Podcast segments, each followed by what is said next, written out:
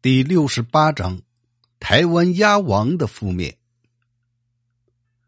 朱一贵攻陷了台湾，逃走的官员和难民都聚集到澎湖。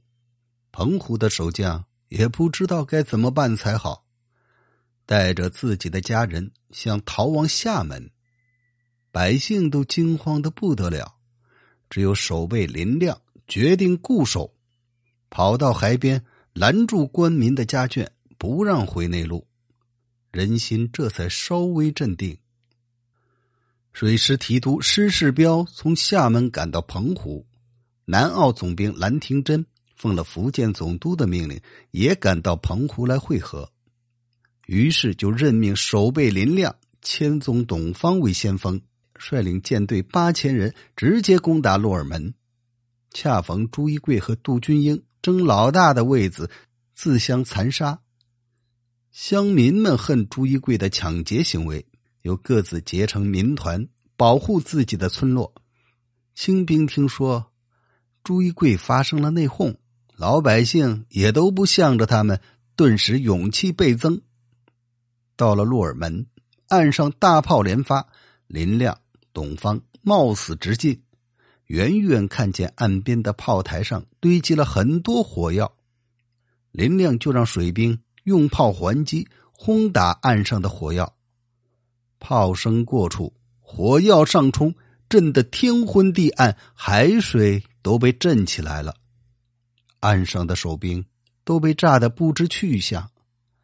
林亮、董方立刻舍船登岸，率兵进攻。施世标、蓝廷珍也带领大军跟随，节节进攻。朱一贵、杜英军这类家伙。哪里打得过机缘虎将？连战连败，连败连走。清兵乘势追杀，渐渐逼近台湾府城下。东西南北都布满了清兵，大炮的声音一整天都不停。朱一贵束手无策，只好躲在伪皇宫内，对着一群抢来的老婆暗自哭泣。外面的军师黄殿想了一个劫营的计策，就在夜间悄悄打开城门袭击青营。没想到早就被蓝廷珍料到了，摆了一个空城计。等李勇、吴外等人杀进来的时候，伏兵一起掩杀过去，像砍瓜切菜一样。林亮杀了李勇，董方刺死了吴外。后队的黄殿急忙往回逃，转身一看，城门已经关上了。城上站着一员大将，不是别人，正是清朝游击刘德子。原来刘德子被杨泰抓去，献给了朱一贵。朱一贵很看重刘德子的名望，没有杀他，只是把他囚禁起来。刘德子三天不吃不喝，情愿饿死。临稿，刘化礼暗地里劝刘德子吃饭，然后再慢慢想办法。刘德子这才正常吃饭。这次黄殿出去接营，把城里的队伍都带了去。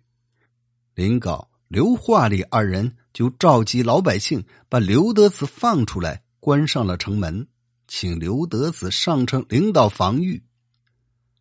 黄殿进退无路，跳进护城河自杀了。施世标下令，降者免死。于是叛众都投降了。刘德子开城，把他们迎进去，把之前的情况说了一遍。施世标就让人领着进了伪皇宫，抓到朱一贵，审问明白，关进了监狱。抢来的这些假王妃，也都让老百姓给认领回去了。清兵从开始攻打鹿耳门。到收复台湾府城，总共只用了七天。施世标又分兵去搜剿南北两路，抓到杜英军等人，和朱一贵一起押送到了北京，一律凌迟处死。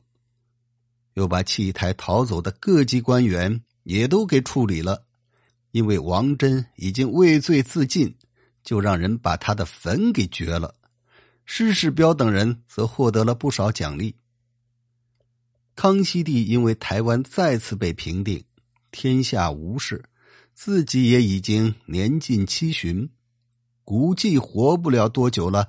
索性开了一个盛会，凡是满汉在职的官员，以及告老还乡或因罪被制裁的旧官，年纪在六十五岁以上的，都召进乾清宫，一一赐宴。这时正是康熙六十一年春。天气晴和，不寒不暖。一班老头团坐在周围，差不多有一千个，围住这个老皇帝喝起酒来。皇帝有特别加恩，叫他们不要拘谨，开怀畅饮。酒喝到一半，老皇帝动了诗兴，做了一首七律诗，让一块吃饭的这帮老头也跟着写一首。这帮老头早把这玩意儿给扔了。满族的官更是白扯，现在突然要他们作诗，那简直是要了他们的命。不过，毕竟姜还是老的辣呀，人也是老的精。这帮家伙早就猜到这老皇帝叫他们去喝酒，免不了又要咬文嚼字，因此早就打通关节，先请了几个能诗作赋的老朋友给他们当枪手。又贿赂宫里的太监帮忙给传送，所以当场都引成了一首。虽然好歹不一，总算没有丢脸。诗中意思千首一律，全是歌功颂德的。等到诗写完了，已经是傍晚了，大家散了席，谢了圣恩，出宫回去了。这场盛宴叫做千叟宴。康熙帝倒也非常满意，可惜好景不长，转眼到了冬天，大学士、九卿等正想到皇帝七十大寿的时候弄一个盛大的庆典，没想到天有不测风云，人有旦夕祸福，康熙帝竟然生起病来。这场病非同小可，症状是浑身火热。上不来气儿，太医院里的几个医生轮流给治疗，忙个不停。吃了几副药，症状稍微有所缓解，气也有点顺了，只是仍然非常虚弱，起不来床。各个皇子也都早晚过来问安。四皇子胤禛这次侍奉的却不殷勤了，每天晚上。都到李藩院尚书府里密谈一回。李藩院尚书名叫隆科多，是四皇子胤禛的亲舅舅。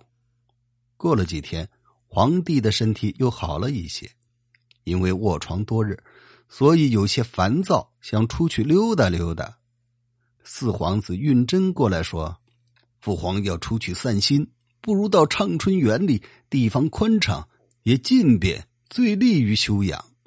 康熙帝说：“这主意不错，只是冬至该到郊外祭天了，我不能亲自去，你就替我去吧。到那里预先斋戒一番。”四皇子胤禛听到这个命令，有些踌躇。康熙帝看他这个样子，就问他：“嗯，你不愿意去吗？”胤禛立刻跪下说：“儿臣怎么敢抗旨不遵？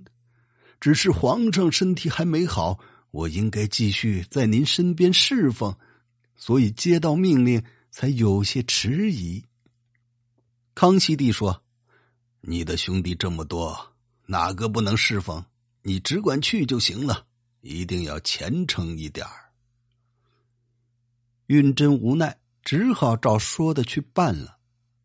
这天晚上，他又和自己的舅舅隆科多秘密商量了一晚上的大事儿。感谢收听，请您订阅支持老吕。